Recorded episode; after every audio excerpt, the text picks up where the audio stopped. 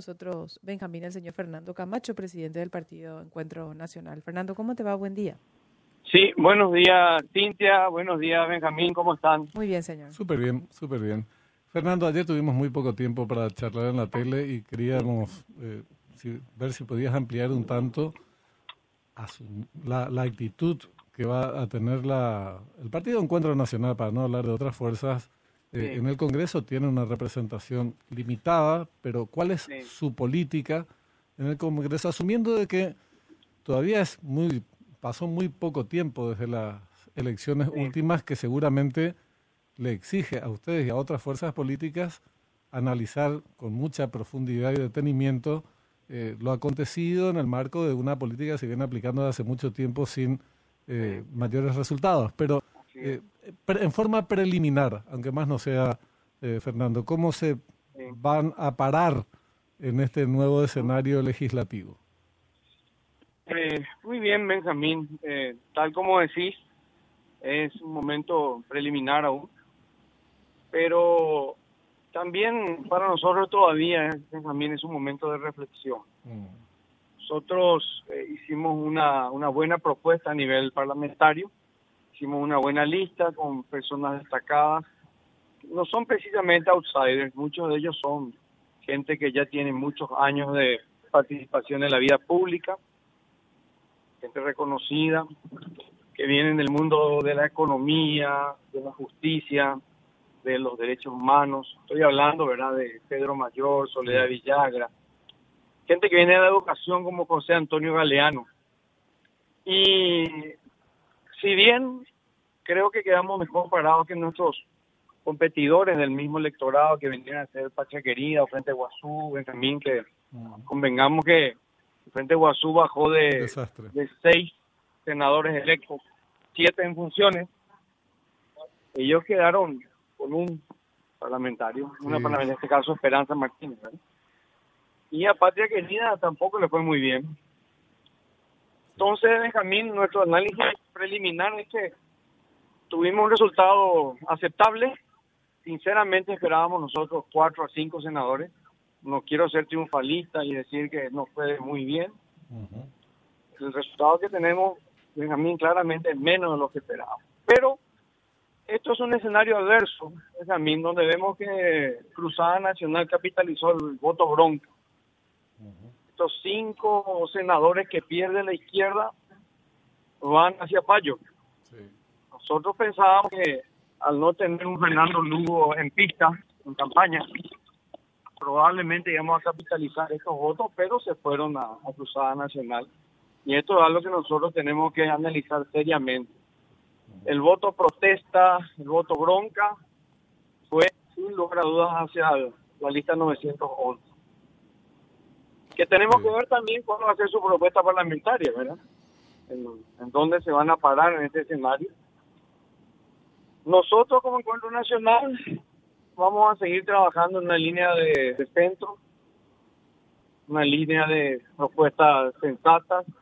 También, sin lugar a dudas, eh, creo que hay que hacerse eco de las denuncias por este tema de salud.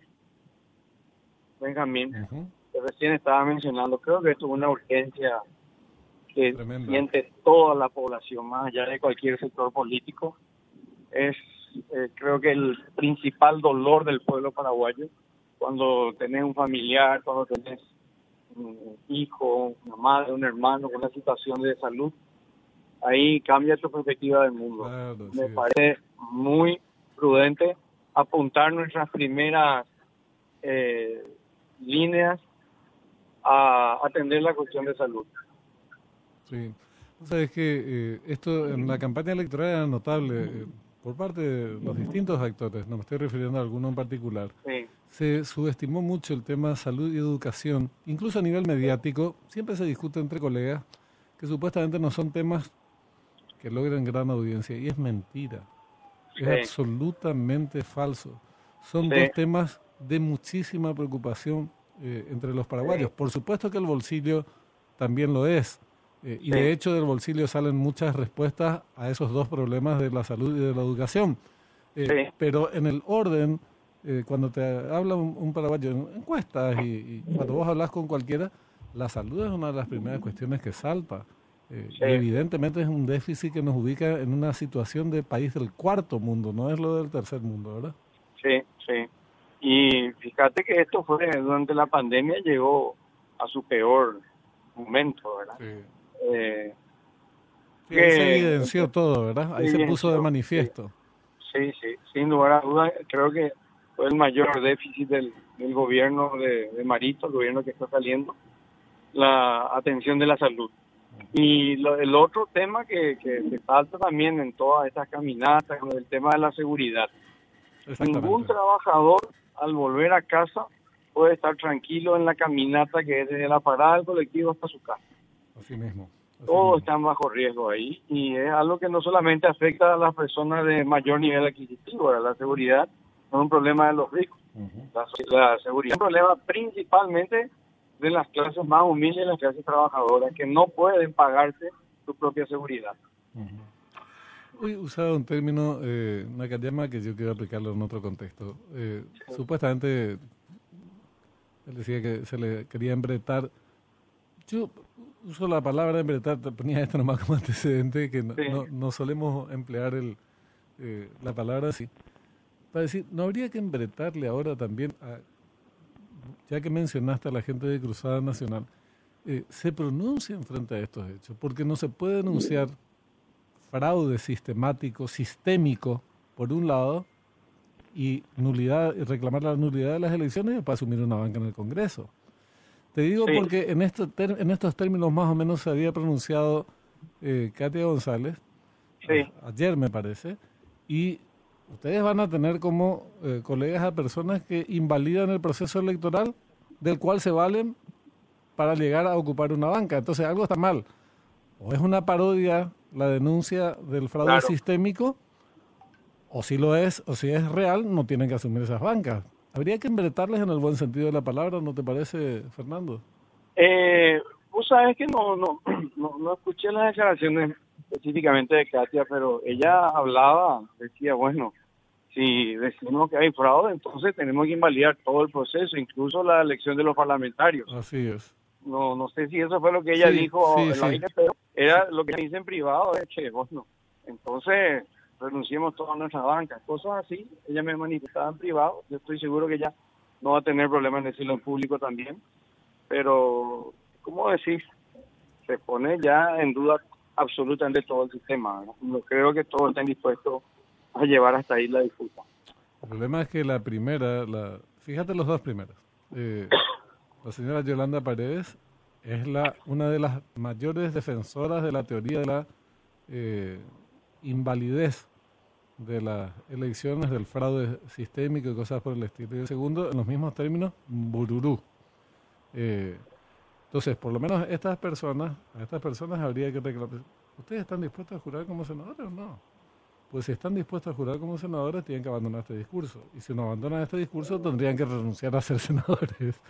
Claro, Son caminos que se llevan a las trompadas, digamos. ¿Mm? Sí, y este es el dilema que, que planteó Katia este, pero no, no creo que muchos seguidores en la mayoría de los parlamentarios, muchos de ellos por lo menos ya van por la vía de aceptar los resultados. Sí, yo también creo.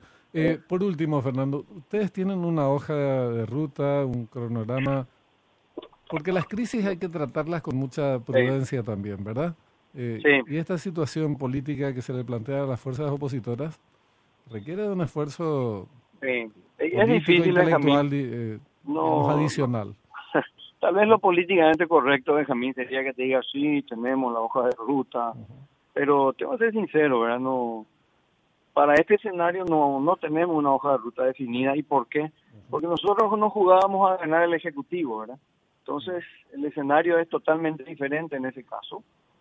Y esta, esta derrota y estos resultados realmente nos tomaron mal parados, desprevenidos, y todavía estamos en una etapa de evaluaciones de daños internos en Sí, no, yo a eso me refiero, Fernando. ¿eh? Cuando te hablo de hoja de ruta es de cómo abordar la crisis, no cómo eh, sacar ya una nueva línea sería imposible, técnicamente imposible. Estamos todavía en esa fase de evaluación de los daños internos para después salir de vuelta al público y ver qué estrategia de alianza, porque tampoco con dos senadores, dos diputados no podemos plantear tampoco incidir mayormente. Vamos a tener que probablemente recurrir a la, la estrategia de multibancada.